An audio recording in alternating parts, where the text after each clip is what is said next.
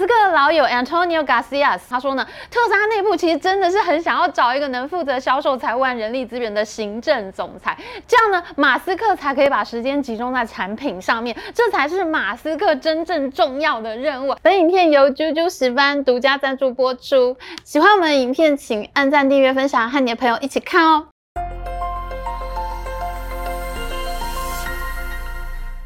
Hello，大家好，我是 Amy。特斯拉要换执行长了吗？马斯克要换上一个中国籍的执行长了吗？中国媒体最近呢发出了惊爆的消息，他说马斯克要任命特斯拉的大中华区总裁，有个叫朱晓彤的人说呢，要让这个人来当特斯拉的全球执行长。消息一出，各界震惊，正在脱钩中的美国和中国经济，竟然有人要绑得更紧吗？好，我先说，我自己觉得呢，马斯克就是一个乱讲话的人。我觉得他应该跟身边很多人都说，哎、我要让你接我的棒子哦，你可以当我们 CEO。我以前就见过这种主管。以马斯克过去这种呢，超级爱乱讲话的性格呢，我推测呢，他就是跟每个人都讲了。而朱晓彤呢，他个性可能比较天真，拿自己当真了，他就很开心跟别人讲，然后消息流出去就被媒体看真出来了。因为呢，在相关的新闻报道上呢，其实并没有其他任何的资讯可以佐证朱晓彤的确有接班的迹象。这个报道上面只说他会接班，可是没有任何证据。但通常我们知道哈，我们要报道跳槽啊、接班的消息，其实你会有更多的资讯来佐证。譬如说，我们之前曾经讲过长荣海运的接班争议。张荣发的三儿子张国政一度被大家看好会去接班，这是因为张荣发让张国政代表他去中国见当时的国家主席胡锦涛。那你看这么重要的任务交给他，那很可能就是要让他接班的意思嘛。所以一个人他要接班，一定会有一些很重要的迹象、很重要的线索。可是，在现在的报道上面呢，都没有看到。所以目前呢，这样的资讯含量呢，我自己还是对这个消息比较。存疑的。那虽然这件事情还没有办法被证实啊，不过马斯克自己他的确是有想要卸任特斯拉 CEO 的想法哦。最近的马斯克的股东呢，把他给告上法庭。特斯拉的股东呢，Richard t o n e t a 他起诉马斯克和特斯拉。他说呢，特斯拉付给马斯克五百六十亿美元这么高的天价薪酬，可是呢，马斯克却跑去收购 Twitter。收购完以后呢，工作爆量，根本没时间回来管特斯拉。投资人呢，现在就越来越担心，马斯克现在根本就是尸位素餐，领钱不办事。那么就在这个案子开庭的时候呢，马斯克自己也说，Twitter 真的用掉他太多时间，花在其他公司的时间就变少。他其实也很希望能够帮特斯拉和 Twitter 各找一个执行长来。呃，他这么说说，我也就听听啊。马斯克乱讲话的记录实在太严重，所以我们就先听着吧。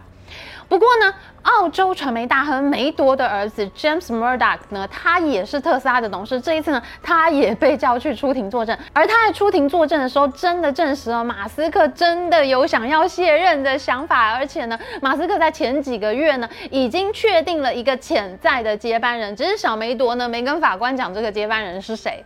哇，像这样的消息就是比较有瘾了。他说呢，有一个潜在的人选，那马斯克呢，他可能是真的在考虑。交棒了，而马斯克的老友 Antonio Garcia。他呢也曾经做过特斯拉的董事，他也出庭作证了。他说呢，特斯拉内部其实真的是很想要找一个能负责销售、财务和人力资源的行政总裁，这样呢，马斯克才可以把时间集中在产品上面，这才是马斯克真正重要的任务。他应该回归大 PM、大产品经理的灵魂角色，而不是像现在这样子到处去惹是生非。我觉得公司里面的人应该也对他感觉到很头痛、很烦吧。那为什么在强将如云的特斯拉里面呢？当大家都在猜。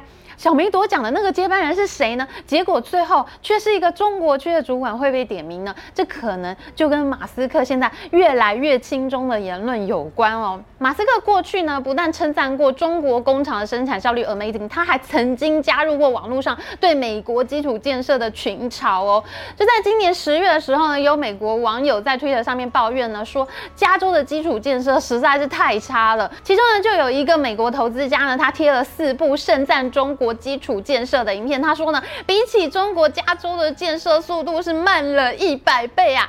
没想到这时候呢，爱凑热闹马斯克竟然也跑过去，在他下面回复说：“真的。”事实上呢，马斯克呢对这个问题抱怨颇多。他两年前呢就曾经说过，中国在基础设施上面的发展要比美国快一百多倍，而且呢，他认为是美国政府的官僚主义以及自私的咨询行业呢，让美国基础建设的发展变得非常的缓慢。而今年的台海战争话题，简直就是引发了全世界的关注，大家都好担心我们台湾哦。像我的外国朋友呢，还写讯息来问我怕不怕，我快要笑死了。可是呢，这时候爱凑热闹，马斯克竟然也煞有介事的发表了对台湾的高论。他说呢，台湾其实可以成立一个非常特别的特别行政区，比香港更宽松、更特别。你看看他是不是乱讲话界的冠军呢？不过反正呢，也没人会重视他的政治评论，因为他。他就是完全不懂政治。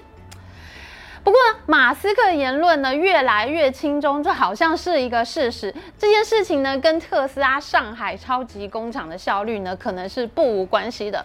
特斯拉在前几年呢一直苦于产量不稳定，无法打开市场。可是呢，当上海超级工厂一落成，特斯拉的产量步上轨道，你产量稳定的放大，你才能安心投入更多的行销资源嘛。否则你广告打出去，消费者其实买不到车，那你公司的品牌永远也打不出去的。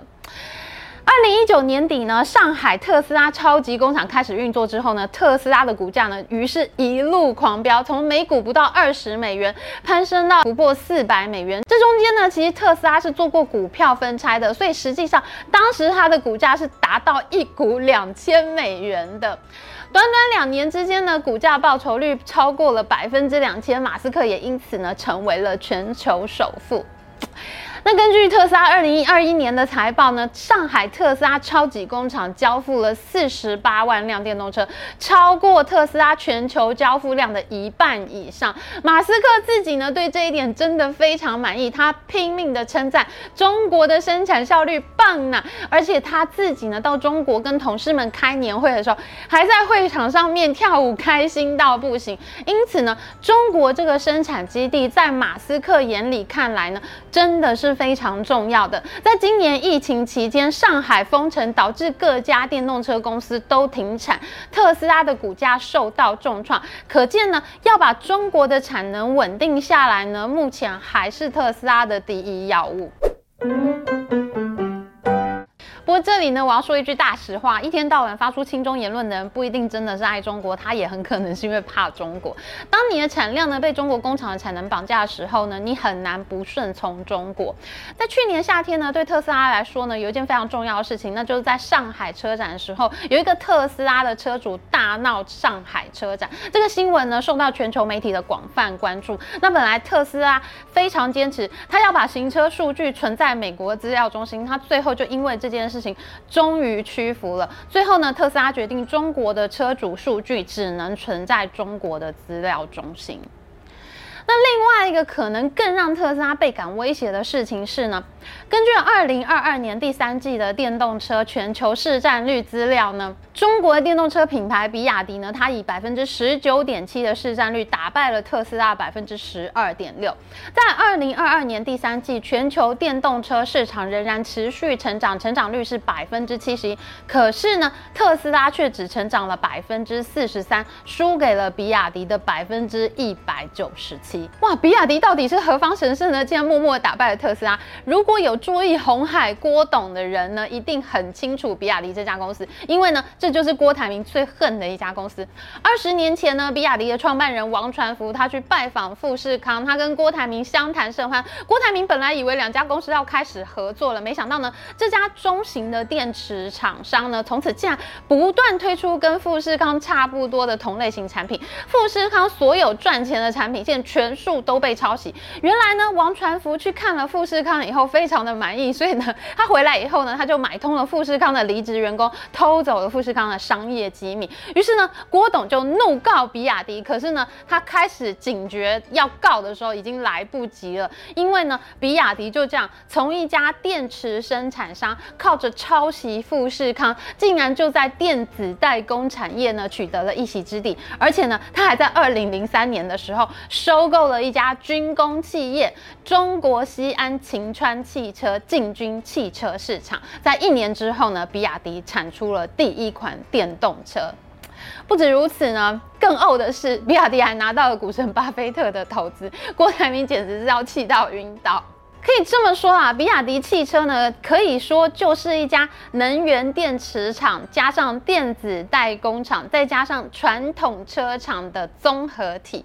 那跟特斯拉这种纯电动车厂呢，是有非常大不同的。纯电动车厂呢，他们会把自己定位成网络公司，他卖什么数据服务啊、自动驾驶啊，他们认为呢，他们的未来是攸关人工智慧未来的科技呢。这些科技呢，就是纯电动车厂的强项。可是对传统车厂来说呢，它没这么多花样，他们的强项呢，其实就是做车子，它就专心生产车子就好。在电动车的车型上面呢，提供市场不同的选项、不同的选择。比如说特别便宜的车啦，特别小型的车啦，你想要什么车型呢？我就做给你。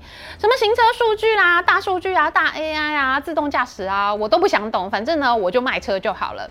哎，反而他专心卖车子，他一家做电池的工厂，他来卖车，还真的有优势哎。他就是给你一台能开上路的车子而已，而且呢，因为他做电池、做代工都已经很有经验了，他就很能够把这个生产的成本降到最低。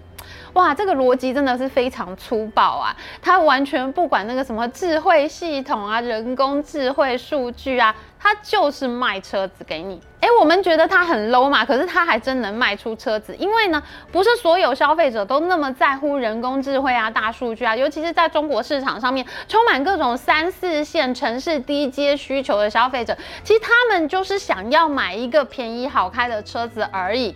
那这些客户呢，就是比亚迪的客户群了。所以你看，马斯克他是不是要真的很重视中国市场呢？因为在这边发生的事情，完全就超超越了他的想象逻辑。他的竞争对手可能不是来自于比他更强的人，而是来自于比他更低阶的人。马斯克当然会担心啦。这种非常奇葩的商业逻辑，你看马斯克看到了，他会不会觉得很担心呢？他担心中国，他真的不是没有理由的。事实上，也有越来越多的人开始认为，传统车厂可能才是这一场全球电动车大转型大战的最后赢家哦。像特斯拉这一种纯电动车厂呢，或许不会撑到最后。譬如说呢，就在今年中，美国银行呢，它发布了汽车战争研究报告。它报告中，它就说呢，到了二零二五年的时候，通用汽车和福特汽车的电动车销售量是有机会超越特斯拉的。那目前呢，特斯拉在美国的电动车市场市占率呢，虽然超过百分之七十，然而到了二零二五年，特斯拉的市占率可能会降到百分之十一哦。而通用汽车和福特汽车这两家传统车厂，他们的电动车占比呢，很有机会在二零二五年的时候各自达到百分之十五。你看，美国银行呢，就是押宝传统车厂的超大型金融机构。那我们刚刚说过了，传统车厂的优势，它其实就是做车子，它不是在做科技业。我就只是做电池车或做油电车，我不对人工智慧有太宏大的幻想。那这样子，我做事情其实就简单很多了。那随着传统车厂慢慢都想通了，那特斯拉的市占率当然也会开始被蚕食鲸吞啦。特斯拉在前年二零二零年的时候呢，它在美国电动车市场的占有率呢还到达百分之七十九哦。可是到了去年二零二一年呢，就变成了百分之七十一。到了今年的第三季，却只剩下百分之六十五。我们看好百分之六十五，虽然还是很多，可是你要想，它是从接近八成掉到百分之六十五，这个市占率下滑的速度呢？其实也就说明了，现在传统车厂是多么猛烈的在加速追赶特斯拉。标准普尔 S M P 的报告呢，它就预测到了二零二五年，特斯拉在美国电动车市场上面可能会连百分之二十的市占率都没有。那因为呢，消费者其实他们就是喜欢尝新啊，大家毕竟是喜欢不同车型的车子嘛。像我自己呢，其实本来我在早几年的时候是很想买特斯拉的，可是呢，当我真正要买车的时候，我就看到现在满街都是特斯拉，特斯拉到处跑，我就变得开始很不想买，觉得很泛滥的感觉。还有女人心海底针呢，我也没有办法。那根据 SMP 的预估呢，到了二零二五年的时候，市场上的电动车款呢，将从现在的四十八款增加到一百五十九款。然而，快速推出新款的车型，正是特斯拉最不擅长的领域。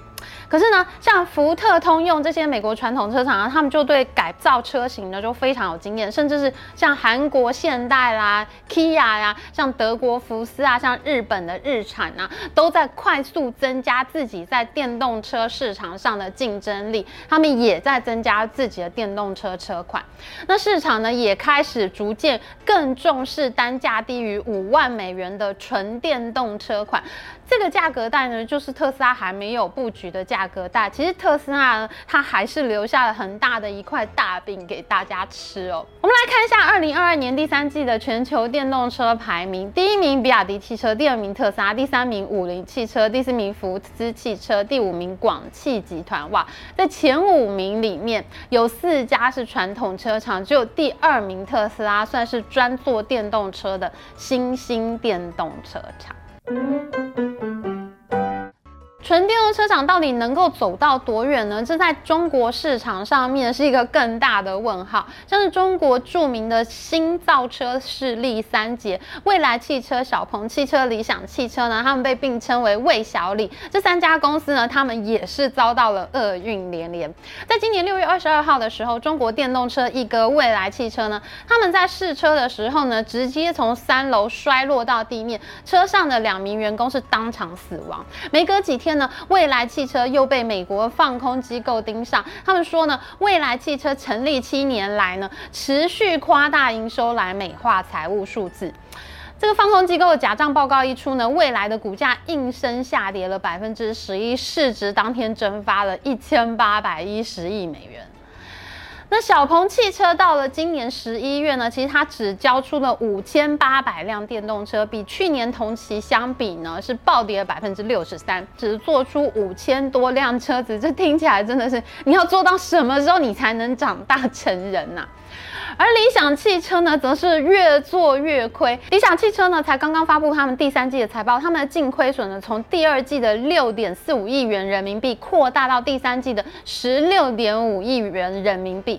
你想从六亿亏到十六亿，你这个到底是怎么花钱的呢？我们是不是应该拿财报出来逐条分析一下呢？传统车厂在这场大战里面的智慧是在于，他们才不管自己会不会被定位成低阶车，我先抢市场。我先拿到现金流再说，因为我我不断的卖车子出去，我就能拿到钱嘛，我就能研发更高阶的车子，这是传统车厂正在想的事情。然而，所谓的纯电动车厂呢，他们投资大，工厂经验少，又没有现金流的支撑，加上现在传统车厂也愿意进来抢客户了，所以呢，纯电动车厂到底能不能够笑到最后，还真的是很令人捏一把冷汗呐、所以呢，到底谁才是特斯拉的最后敌人呢？是其他的纯电动车厂品牌，还是像比亚迪这种先赚钱不管脸面的传统车厂呢？这当然也是我们接下来要继续追剧的目标啦。